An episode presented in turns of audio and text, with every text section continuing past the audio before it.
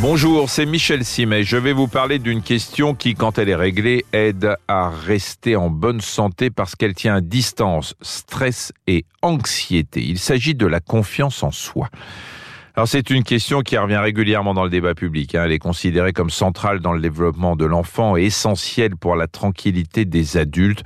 Parce qu'il est vrai qu'avoir un problème de confiance en soi, ça mine, ça altère tous les plaisirs que la vie est capable de nous offrir parce qu'on peine à vivre l'instant, trop occupé que l'on est à se demander si on le mérite, si on en est digne, quel en sera le prix ou encore ce que risquent d'en dire les autres?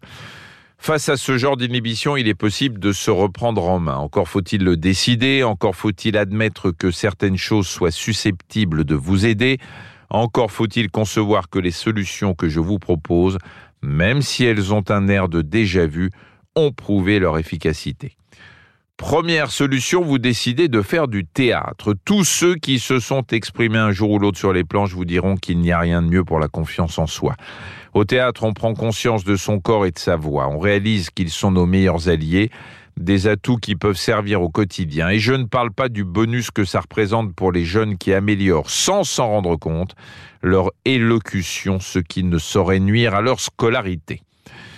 Deuxième solution, le sport. Les sports de combat viennent en tête de liste, qu'il s'agisse de la boxe ou des arts martiaux, à commencer par le plus populaire d'entre eux, le judo. Ce sont des sports qui vous font prendre pleinement conscience de votre corps. Si vous avez l'impression qu'il vous encombre, vous parvenez in fine à vous l'approprier.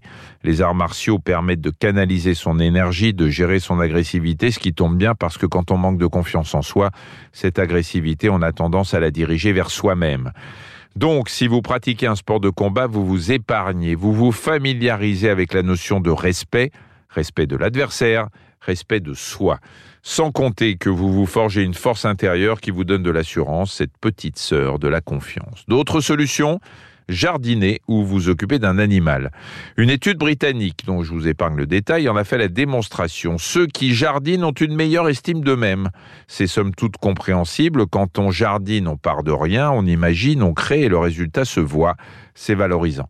De même qu'il est valorisant de s'occuper d'un animal, notamment quand on est adolescent, on se sent utile, capable d'accomplir une tâche qui est tout simplement vitale pour un être vivant que ce soit un chat, un chien ou un cobaye. Il existe mille et une autres manières de peaufiner son estime de soi, mais si vous êtes concerné, réfléchissez à ces pistes, elles donnent des résultats.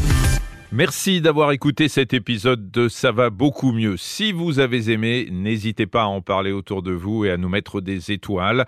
Retrouvez tous les épisodes sur l'application RTL, rtl.fr et sur toutes les plateformes partenaires. À très vite.